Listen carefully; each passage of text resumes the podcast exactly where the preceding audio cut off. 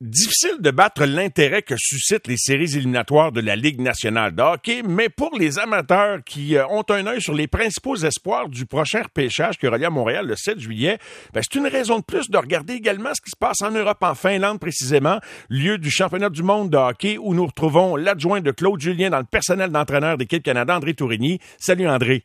Salut Mario, ça va bien? Ça va très bien. André, deuxième expérience de suite au championnat du monde. Comment on bâtit une équipe avec les joueurs éliminés? Qu'est-ce que vous privilégiez dans la composition de l'équipe? La première des choses, les entraîneurs, on n'est pas impliqués dans la composition de l'équipe, dans, dans, la sélection des joueurs. On a une équipe de management qui est composée de Scott Salmon puis euh, Tyler Dietrich d'Hockey Canada.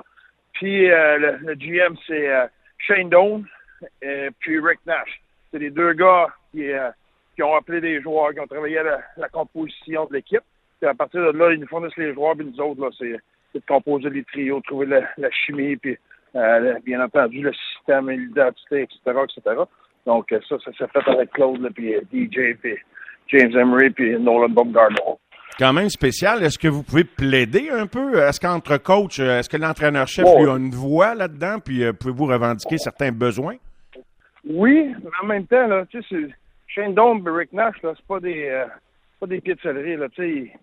Ils, savent qu'est-ce qu'on a besoin, puis ils savent qu'exemple, on a besoin de plus de joueurs de on a besoin des gars de on a besoin des gars de c'est, euh, ça se fait d'une façon, euh, ils, nous tiennent au courant du, processus. À mesure qu'ils parlent aux joueurs, on a des joueurs qui confirment, ils peuvent, ils nous parlent, nous disent, regarde, on, on a ça, ça, ça, là, on, on va, on cherche, exemple, un deuxième joueur de centre, on cherche euh, des joueurs pour jouer en pique et on cherche un peu plus de robustesse ou on cherche, peu importe ce que, ce que tu as rendu. Ils nous tiennent au courant. Des fois, on suggère des noms, mais en même temps, ils, nous disent, regarde, c'est ça, c'est les, les, cinq prochains, les cinq prochains gars sur la liste à qui on veut demander, etc. Il n'y a pas de, y a pas de surprise, il n'y a pas de, euh, c'est pas arrivé en deux ans là, que j'ai eu des situations que euh, je parlais avec le management, puis on voyait pas ça de la même façon, ou qu'ils ne savaient pas c'était quoi nos besoins. sais. Ils savent, exemple, on a besoin d'un petit peu plus de skill à, défense, ou on a besoin d'un petit peu plus de, un, bon joueur de centre défensif, quoi que ce soit. Donc, on, on voit ça de la même façon. Oui. Euh, ayant euh, participé au championnat de l'an passé, puis ayant gagné, qu'est-ce qui est impératif quand on joue sur des glaces en Europe? Et, là, euh, les, gens sont pas au fait des dernières informations. C'est pas toutes les glaces qui sont sur les mêmes dimensions, mais ce n'est plus nécessairement toujours des dimensions olympiques. Tranquillement, le monde entier s'arrime aux dimensions de la Ligue nationale. tu me disais avant l'entrevue que là, en Finlande, c'est une glace hybride. Est-ce que vous en tenez beaucoup compte dans, dans la composition de l'équipe ou du système que vous allez appliquer? Non, je te dirais que ça, c'est euh, les choses ont changé là. Euh, je te dirais, là, ça fait quasiment 20 ans au niveau de la composition des équipes. Les, euh, souviens-toi des jeux de Nagano, des choses comme ça. Là, l'équipe Canada essayait de s'adapter justement au, au, reste du monde, au reste de la planète, à la glace olympique, au style de jeu. Puis à un moment donné, quand Wayne Gretzky est arrivé à Salt Lake City, il dit alors, nous autres, c'est nous autres les, les meilleurs au monde. C'est pas nous autres, on va s'ajouter aux autres. Ça va être l'inverse depuis ce temps-là, c'est, tu souviens-toi, à l'époque, il y avait des, il y avait des joueurs de quatrième trio qui faisaient l'équipe Canada. Des, des Marby, des Draper, des, des Rob des gars comme ça. Euh, ils ont fait, l'équipe Canada parce qu'ils recherchaient des types de joueurs. Quand, quand est arrivé, lui, il a dit non. Nous autres, on a le potentiel pour faire quatre bonnes lignes. On va faire les quatre meilleures lignes qu'on peut. Puis si vous vous souvenez, au, à Salt Lake City, je ne me trompe pas, là, il y avait Théorène Fleury et Eric Lindros à quatrième ligne, là, des, des affaires de même. depuis ce temps-là, c'est de la façon que le Canada bâtit son équipe. C'est les quatre lignes de talent, quatre lignes qui sont capables de contribuer. Bien entendu, tu as un premier trio, tu as un quatrième trio. Mais quand, quand tu as signé Crosby et Patrice Bergeron, c'est en première ligne avec Marchand. OK, ça, c'est ta première ligne, mais ça reste que un Ryan Getzlav, c'est pas trois, c'est quatre, ça reste très, très talentueux mais ça, reste quatre, quatre trios qui peuvent contribuer. Puis on joue le même style de jeu qu'on joue au Canada sur une la nationale. Les patinoires hybrides, c'est c'est euh, près de la ligue, c'est près des dimensions de la Ligue nationale. C'est beaucoup plus petit qu'une glace olympique. Puis euh, tous les pays s'en vont vers euh, une glace hybride justement pour ça améliore le spectacle, ça améliore la vitesse du jeu. Au lieu d'une glace olympique, puisque il n'y a pas beaucoup de forecheck, tout le monde attend, tout le monde est très, très passif dans une glace olympique. Le personnel de coach euh, dirigé par Claude Julien, André, est-ce qu'il est assemblé par euh, le même comité, le, le, le, même processus que pour ce que tu me disais par rapport à la composition des joueurs? Puis c'est quoi de travailler avec Claude comme entraîneur-chef et DJ Smith comme adjoint? C'est exactement, c'est composé de la même, de la même façon. C'est euh, Hockey Canada avec l'équipe de management qui, qui forme le groupe d'entraîneurs. Euh, mais Claude, c'est un, un, chic type, c'est un, un, gentleman. C'est un gars qui a beaucoup d'expérience. DJ Smith, c'est un gars qui a beaucoup de fougue, c'est un gars qui a beaucoup d'énergie. Euh, c'est ce qui est le fun dans notre staff. Nolan Bogdarner, c'est un qui a coaché avec Claude aux Olympiques, mais aussi avec euh, les Canucks de Vancouver euh, dans les dernières années. Donc, c'est un, euh, on a toutes sortes d'expériences, on a toutes sortes de visions partagées, mais ça, te fait grandir beaucoup comme entraîneur, ça te fait voir différents styles, différentes visions, différentes choses. Puis je pense que ensemble, Claude il est très très respectueux, il nous laisse il nous laisse beaucoup de place, euh, spécialement DJ est responsable du comité. Moi, je suis responsable du power play. Puis on, on a beaucoup de latitude dans notre rôle. Dans, le choix des joueurs, euh, bon, pour l'équipe canadienne fait par le comité qui, est au-dessus de vous autres, euh, c'est pas tous les joueurs, là, on le sait, qui veulent aller au championnat du monde après une saison régulière qui est très demandante dans la Ligue nationale. Fait que tu as l'assurance que ceux qui y vont, là, euh, ils sont là de plein gré et, que ça leur tente. Est-ce que ça crée une ambiance spéciale dans ce contexte-là euh, au sein d'une équipe où pas tout le monde se connaît en partant, mais tout le monde a la volonté d'y aller? Exact. C'est, un, c'est, c'est souvent les c'est une chance unique de représenter ton pays. Deuxième des choses, il y a, un, le programme pour les familles. Euh, les, familles viennent nous rejoindre au, milieu du tournoi. Je pense que c'est très spécial. Les gars, ils, ont, vont avoir beaucoup de familles ici à l'entour. Euh, être à Helsinki, ici en Finlande, euh, avoir la chance de, comme tu as dit, c'est des gars qui n'ont pas fait les playoffs, la majorité. Là, tu as une chance de finir et de gagner ta dernière game de la saison. C'est pas tout le monde qui a cette chance-là. Donc, c'est une opportunité. Puis dans le passé, il y a des gars qui euh, ont, ils ont fait le nom dans des tournois comme ça. Euh, puis ça a ouvert des portes. Ils nous a ouvert des portes pour l'équipe olympique. Ça a ouvert les portes pour euh, des contrats dans la Ligue nationale. L'année passée, on avait des gars ici que le monde connaissait peu. Puis ils ont explosé cette année. Des, Brendan Eagle à Tampa Bay, des, Michael Bunting à Toronto. Des gars qui ont eu leur chance ici l'année passée. Puis ça a ouvert des opportunités pour justement avoir des, les saisons qu'ils ont eues. Puis, tu sais, j'entendais Marc Method moment donné parler que quand il est venu au championnat du monde pour le Canada, ça a donné un boost de confiance, puis il s'est rendu compte qu'il était capable de performer à ce niveau-là avec ces joueurs-là. Ça a fait un changement dans sa carrière, donc euh, c'est pas négligeable, ces choses-là. J'imagine que c'est dans cet esprit-là que Maxime Comtois, qui a eu une année plus difficile cette année avec les Ducks d'Anaheim, retourne au championnat du monde. Une belle occasion de se relancer de son point de vue. Mais donc, je, vois que du point de vue des dirigeants de l'équipe, comment dirais-je, on met pas trop de poids sur le fait que ça n'a pas été une grande année pour lui personnellement et, on le choisit quand même, on l'amène quand même. Max, c'est un gars qui il, était là l'année passée, il a gagné un médaille d'or avec nous autres. C'est un gars qui, a euh, un, un passé avec l'équipe Canada. Il a eu du succès au niveau international. Puis, à un moment donné, ça faisait partie des discussions. C'est vrai qu'il n'y a pas eu la saison, une aussi bonne saison que la saison d'avant. Sauf que c'est un gars qui a du potentiel, puis des fois, tu as besoin d'une chance comme ça pour te, te, relancer, justement. La position de gardien de but, maintenant, est peut-être là où c'est le plus difficile de trouver euh, les bons gardiens, que ce soit une année olympique ou au championnat du monde. Est-ce que c'est c'est là qu'on a maintenant le moins de profondeur comparativement à, certaines grandes années, grandes époques? Euh, définitivement. Je pense que c'est... Euh tu regardes présentement les, les goalers comme Vasilevski, puis euh, puis euh, euh, tous euh, les, les, les, Suédois, euh, Markstrom, puis des, des, gars comme ça. C'est les meilleurs goalers nationaux présentement. C'est des gars qui, euh, Harlebuck est américain, Gibson est américain, etc., etc. C'est c'est un cru de vague pour le Canada. C'est pas c'est pas la même qualité que quand Carey Price était à son sommet. Il n'y avait pas de il n'y avait pas personne dans le monde qui se demandait c'était qui le meilleur goaler au monde. tout le monde savait que c'était Carey Price. Euh, je me souviens, quand Carey Price a manqué une saison, puis le, au mois d'août, après, c'était le champion, le, le, World Cup.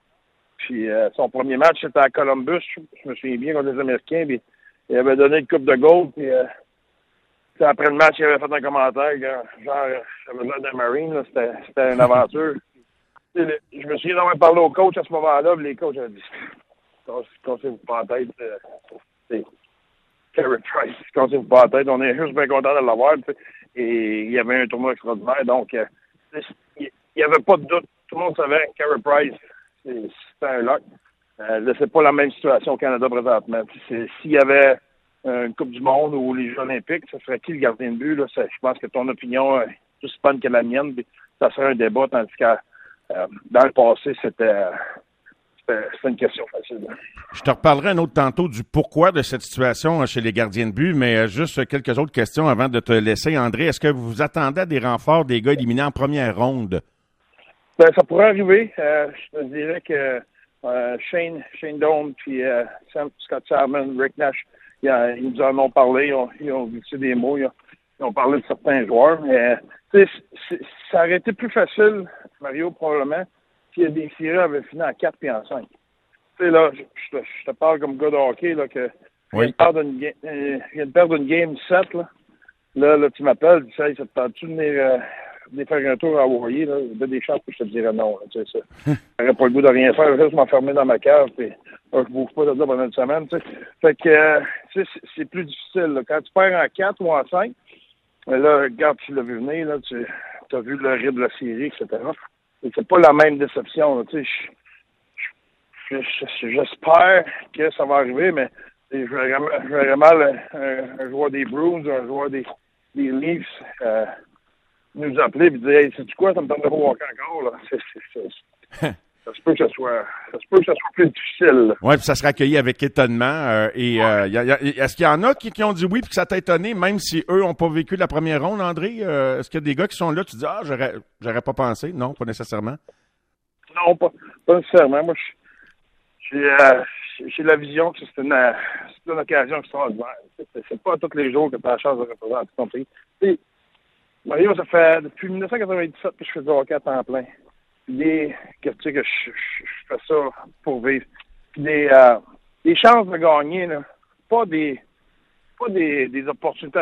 Quand tu fais playoff, tu as toujours une chance de gagner. Mais je veux dire, des clubs que tu dis là, on a vraiment une chance de gagner. Si on fait ce qu'on a à faire, là, tu sais, comme Tampa Bay, exemple, l'année passée, cette année, des, des, des clubs comme ça, j'en ai peut-être j'ai peut-être eu 3, 4, 5 maximum en 20 quelques années.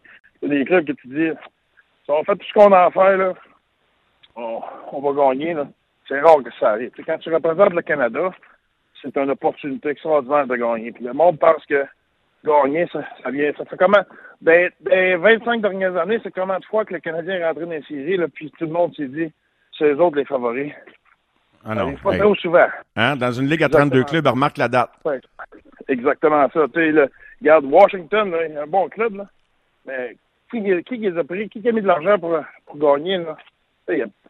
on se disait, OK, ils peuvent gagner, mais c'est pas une vraie opportunité qu'ils ont de gagner. Pittsburgh, c'est pareil, etc., etc.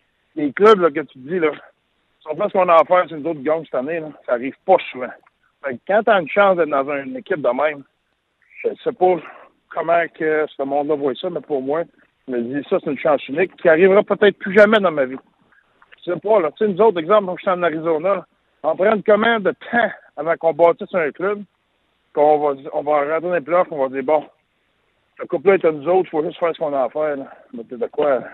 C'est assez rare que ça arrive, ça. Et, puis, à partir de là, ça pas dire que tu vas gagner, parce que là, tu peux avoir de l'adversité, là, au possible, tu peux avoir des blessures, tu peux avoir des contre-performances, tu peux avoir des adversaires qui vont performer d'une façon extraordinaire.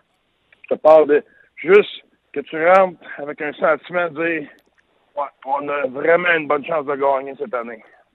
C'est assez rare que tu aies un club de même. Que quand tu as la chance, c'est comme je disais, là, moi, en 20 quelques années, là, c'est peut-être arrivé deux, trois fois là, que vraiment, là, je me disais, ouais, là, on a vraiment une chance de gagner. Le reste du temps, on se disait, ouais, là, faut, si notre goaler est hot, si on n'a pas de blessés, si l'autre équipe a si, si, si, si, si, ouais. là, ça, arrive une fois de temps en temps, des affaires de même. Parce que quand Saint-Louis a gagné, là, personne ne pensait que Saint-Louis gagnerait. OK, mm-hmm. parfait. À part de ça, là, c'est pas arrivé souvent.